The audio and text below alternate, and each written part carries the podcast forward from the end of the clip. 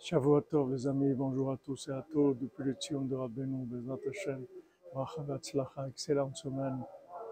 Alors Rabbeinu, il nous encourage, il nous dit qu'il faut être Bessimcha, que la joie, c'est la solution à tous les problèmes.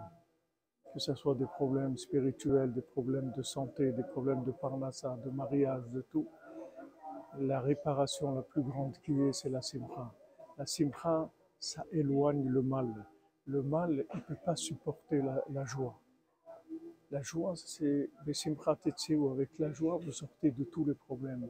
Alors, comme Rabbeinu, comme Nachman nous donne les conseils, les cinq conseils, d'abord, essayer de, de, faire le pitre, de danser, de, de faire semblant d'être Bessimcha, de chanter et d'étudier, d'en parler de.